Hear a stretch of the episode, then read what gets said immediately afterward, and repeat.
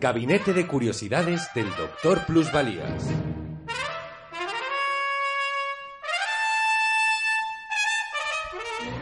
Histórica. Hoy presentamos... La rebelión de Eugene Victor Debs.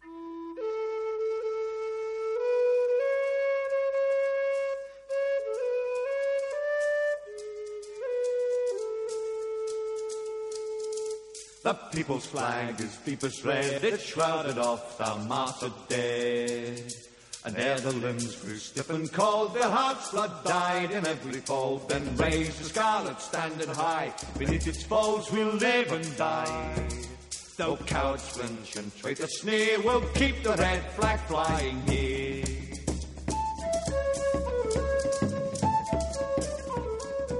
No se sabe muy bien cuáles pueden ser las consecuencias de las cosas que hacemos, que tantas veces se nos van de madre. Por ejemplo, de entre las muchas pequeñas huelgas que se produjeron en Estados Unidos a comienzo de la última década del siglo XIX, la de los guardagujas de Búfalo en 1892 fue una de las más decisivas. La huelga, como casi todas las que se produjeron esos años, acabó fracasando y apenas afectó a unos 300 trabajadores. El paro contó con la oposición de las hermandades de ferroviarios, responsables no solo del fracaso del movimiento, sino del abandono de la organización del secretario y tesorero de la Hermandad de Fogoneros y Maquinistas, Eugene Víctor Debs. Que lo que no puede ser, no puede ser. No pueden ser las hermandades, que no dejan de ser un sindicato las responsables de la derrota de una sola lucha obrera. Yo no puedo seguir ni un minuto más en esta hermandad. ¿Pero se va a ir usted? Pues sí, voy a formar el sindicato que necesitamos los ferroviarios. El ARU, el Sindicato Americano del Ferrocarril. ¡Viva el sindicato! Pero, pero ¿cómo que has dejado el trabajo en la hermandad? Pero tú estás bien de la cabeza. Si cobrabas cuatro mil dólares al año, ¿cuánto vas a cobrar ahora? ¿Es que no piensas las cosas o qué? ¡Egoísta! Pues si todo va bien, 75 dólares al mes. Debs se llevó una bronca en casa por perder un buen salario, y eso que aún no era un socialista militante. Era un sindicalista puro. Se hizo socialista en la cárcel. Eh, yo, que soy Víctor Berger. ¡Víctor Berger! Sí, señor, soy yo. Uno de los fundadores del Partido Socialdemócrata de Estados Unidos y el primer socialista que fui elegido por la Cámara de Representantes. Le presenté las ideas de Marx y el socialismo cuando estábamos los dos en el talego. De origen franco-alsaciano, Eugene Victor Debs había nacido en Terraut, en Indiana, el 5 de noviembre de 1855. A los 14 años comenzó a trabajar en los talleres de locomotoras de su ciudad natal y pronto abandonó, el hogar- abandonó y pronto abandonó el hogar paterno para convertirse en fogonero. ¡Me voy! ¡Me hago favorero! Era alto y muy delgado, como su madre, como decía la canción. alto y delgado Como tu madre morena salada. Ten- Tenía una voz cálida y una enorme capacidad de persuasión. Era valiente y decidido, pero también emotivo y sentimental. Tenía una gentileza y un carácter que conquistaba el cariño de todos. ¡Guapo! Lo que yo quería hacer era un sindicato ferroviario fuerte, que luchara por los derechos de los más débiles y los oprimidos. Y lo hicimos. Vaya si lo hicimos. En un solo año, el ARU, el. Sindicato Americano del Ferrocarril, tenía 150.000 afiliados.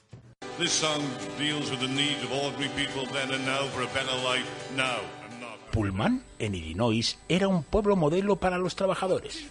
Aquí hemos quitado todo el modalizante, discordante y feo. Soy el dueño y fundador, yo C.M. Pullman. ¿Es usted el rey de los coches cama? Sí, señor.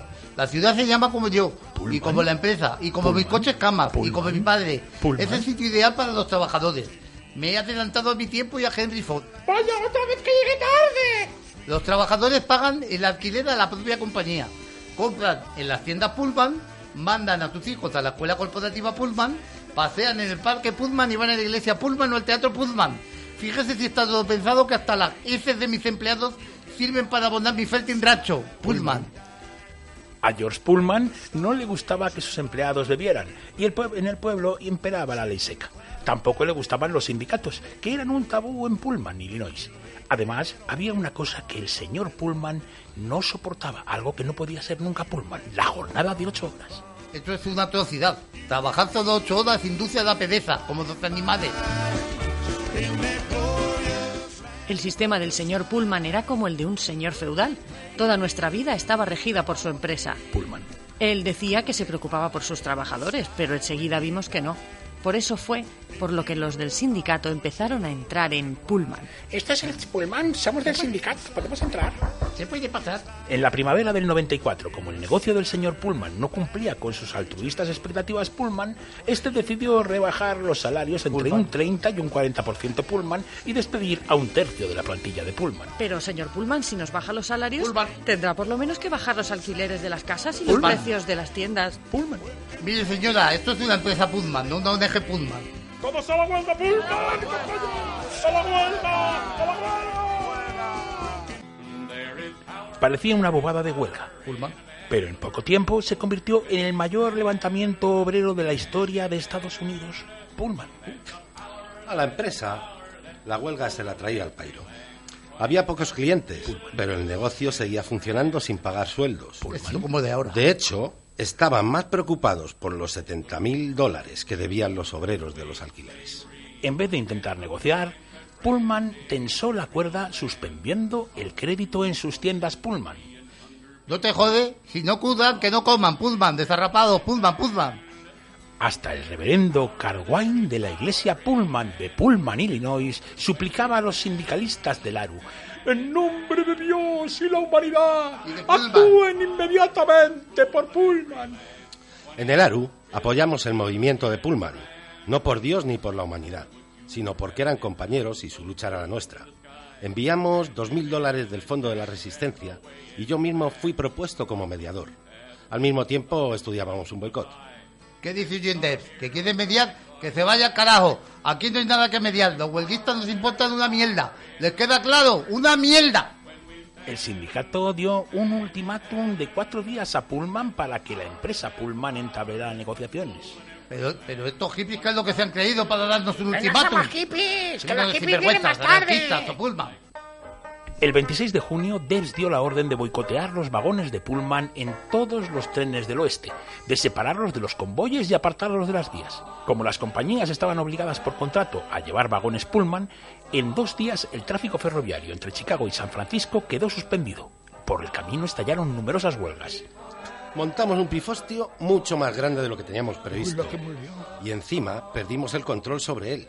Yo no paraba de decir a los huelguistas que no fueran violentos. Sí, hombre, no voy a ser violento con la mala leche que tengo. Pero con la mala leche que tenían acumulada no me hicieron ni caso. Ni caso le vamos a hacer. Mirad, ahí hay directivos intentando montar los trenes. ¡A por ¡Sin ellos! violencia! ¡A por ellos! ¡Sin violencia, compañeros! Joder, menudo ladrillazo. La respuesta patronal fue despedir a los boicoteadores, con lo que el conflicto se extendió aún más. La prensa ladraba contra Debs y los huelguistas y pedían la intervención del ejército para proteger el derecho al correo. Es necesario que los empresarios del ferrocarril derroten a los huelguistas. Si ceden en un solo punto estarán demostrando una debilidad fatal. Si la huelga alcanza el éxito, los propietarios de los ferrocarriles tendrán que rendirse y ceder el control a agitadores y conspiradores como los que han formado el sindicato ferroviario de DEPS. Oiga, usted me recuerda a Pullman. Eh, no, ¿qué va? Como el gobernador de Illinois, John Algel, era un reconocido simpatizante de los huelguistas, el 4 de julio el presidente Cleveland mandó 10.000 soldados a Chicago para acabar con la huelga. Tres días después, Eugene Debs y otros representantes del sindicato fueron arrestados acusados de conspiración. Intenté extender la huelga buscando el apoyo de los sindicatos mayoritarios. Ni de coña te ayudaron. Pero ellos estaban por otra labor y nos dejaron en la estacada. Luego intenté negociar con la patronal. Exigí que todos los despedidos fueran readmitidos sin represalias. Los empresarios sabían que con la intervención del ejército la huelga estaba perdida. El pueblo, alentado por la prensa, ayudaba a los soldados a dispersar a las cuadrillas de trabajadores. Debs acabó en la cárcel de Woodstock y cuando salió, pues se presentó cuatro veces a la presidencia de Estados Unidos por el Partido Socialdemócrata. Podéis encontrar historias como estas en el clásico de Luis Adami. Dinamita, historia de violencia de clases en Estados Unidos, 1826-1934, recientemente editado por La Linterna Sorda. Gabinete de Curiosidades del Doctor Plusvalías. Con la realización técnica de Alejandro Herranz y la participación de Sergio Delgado, Carlos La Peña, Rusty y Elena Ojeda. Un programa escrito y dirigido por Carlos La Peña. Pullman.